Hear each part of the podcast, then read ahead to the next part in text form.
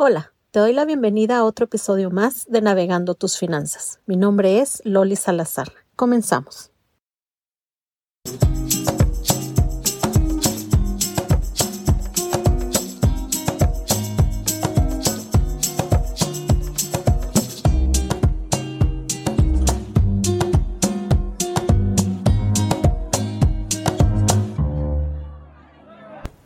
El dinero, como ya te lo he comentado, es un tema personal y emocional. Hablar de dinero puede ser tan estresante para muchas personas que casi nunca solo se trata de dinero. Culturalmente nos sentimos cómodos discutiendo nuestra salud, nuestras vidas personales, profesionales y sociales e incluso nuestras relaciones íntimas con más facilidad que discutiendo situaciones de dinero.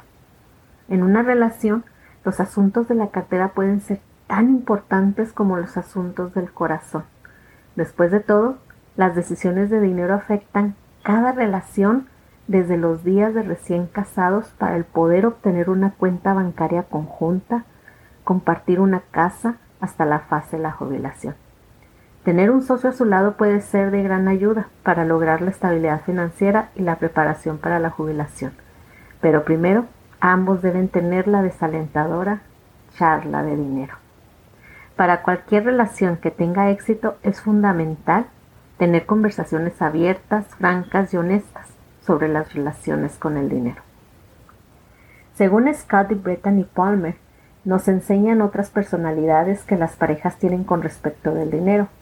Nos dice que más del 70% de las parejas divorciadas citan problemas financieros como la causa número uno de argumentos. Discordia financiera se derrama en todas las otras áreas de cualquier relación. Señalaron que cada persona tiene personalidades distintas de acuerdo al dinero. Estas personalidades informan y dirigen sus hábitos y comportamiento hacia el dinero. Juegan un papel importante en ayudarnos a lidiar con los desafíos de las relaciones una vez que aprendemos a reconocerlos. Con suerte, al explorar cómo el dinero se relaciona con nuestro sistema de valor, nuestra actitud y nuestro comportamiento, podemos encontrar un terreno común en el que podamos construir una relación financieramente sostenible. A continuación les daré una lista de las personalidades de dinero, principalmente en pareja. Primera personalidad es la del donante. Esta es la persona que se distingue porque está muy feliz de gastar dinero para disfrutar de la vida, no hay mañana y el dinero se hace para ser gastado. ¡Wow! La segunda, la del ahorro. Esta es la persona que tiene dinero siempre porque piensa que hay un día lluvioso donde puede o no suceder algo, una circunstancia, una situación y odia acumular deudas, pero paga todas las facturas a tiempo y en su totalidad. La tercera es la que toma riesgos. A esta persona le encantan las ideas que puedan o no ganar dinero, dispuestos a apostar todo alcanzando la gran puntuación en la vida. El buscador de seguridad, como su nombre lo indica.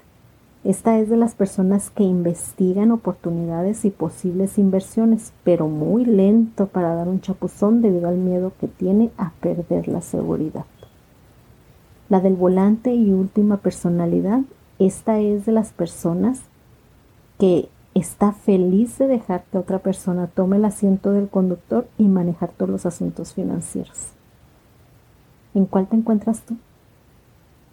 Entonces, ¿cómo podemos discutir los asuntos de dinero honesta y abiertamente? Con un enfoque prudente de incluir metas financieras en la discusión de metas personales. Estas metas personales pueden actuar como un rompehielos para discutir asuntos de dinero. Al compartir tu pasado financiero, presente y sueños hacia el futuro, tú y tu pareja pueden calentarse a otras discusiones financieras complicadas, incluyendo ingresos, deudas, gastos, ahorros y hábitos de inversión. La mayoría de las parejas entran en una relación sin tomar una decisión de si deben consolidar sus finanzas o mantener sus cuentas personales separadas, al no compartir ningún activo o pasivo, que son los bienes o deudas. Esta decisión debe tener prioridad ya que establece la base de todas las transacciones financieras futuras en una relación. Es bien importante saber si tú entrarías a una asociación comprometida con deuda conjunta o deuda que se seguirá pagando individualmente. Lo mismo ocurre con los activos, con los bienes. Debes averiguar si entrarías en tu relación a largo plazo con activos conjuntos o, o activos que cada uno tenga, o si tú o tu socio o socia conservarían individualmente. Una vez que establezcas una comprensión básica de la dirección financiera en tu relación, le abres la puerta para discutir ciertos temas y de los cuales tienes que hacerte las siguientes preguntas. ¿Quién mantendría el presupuesto? ¿Quién mantendría las facturas de los servicios y los pagos? ¿Quién los haría? ¿Cómo tomarías decisiones de dinero para compras comunes?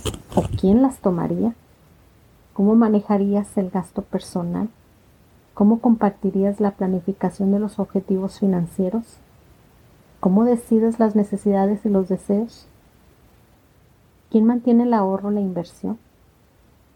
¿Cómo manejas las obligaciones tributarias y la responsabilidad de la presentación de un impuesto? ¿Cómo planeas las emergencias? ¿O quién las va a planear? ¿Quién asumiría la responsabilidad del seguro? ¿Cómo planearías la jubilación? ¿Qué sabiduría financiera planeas tener para tu familia?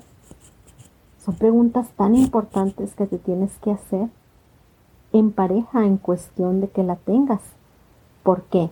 Porque entonces ahí tendría alguien que llevar el timón, el volante, como le llaman a la personalidad. O si es en conjunto, claro.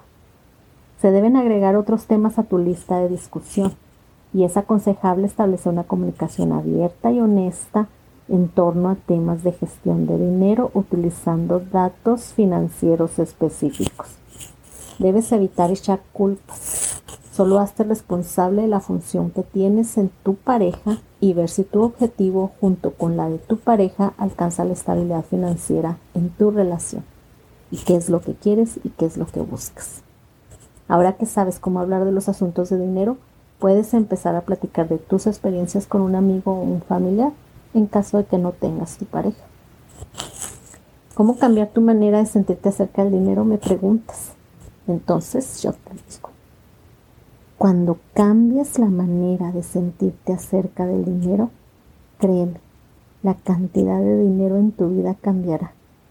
Mientras mejor te sientas acerca del dinero, más dinero magnetizarás hacia ti. Por eso te digo, cuando recibas tu salario sueldo o paga, sea agradecida para que se multiplique.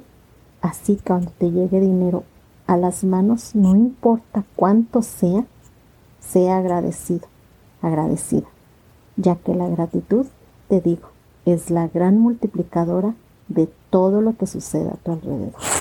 Si crees que este tema le puede interesar a alguien más, te invito a compartir este podcast. Nos escuchamos la siguiente semana. Bendiciones y como siempre te mando mi abrazo lleno de luz. Adiós.